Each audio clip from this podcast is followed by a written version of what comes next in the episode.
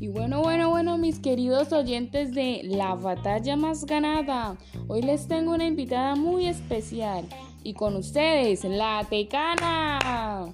En este día tan caliente nos va a compartir algo mucho más caliente, su opinión acerca de la mundialización de la tecnología.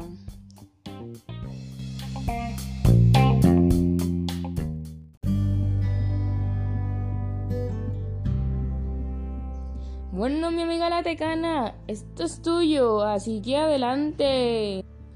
Hola mis queridos amigos, espero se encuentren bien. Para empezar, acerca de esto que se llama la mundialización de la tecnología, quiero decirles que esto es un proceso muy berraco, un proceso por el cual se desarrollan y se usan distintas formas formas que son conjuntas, son mismas, formas las cuales les podemos llamar herramientas tecnológicas en todo el mundo. Gracias a esto se puede dar un mayor intercambio cultural económico.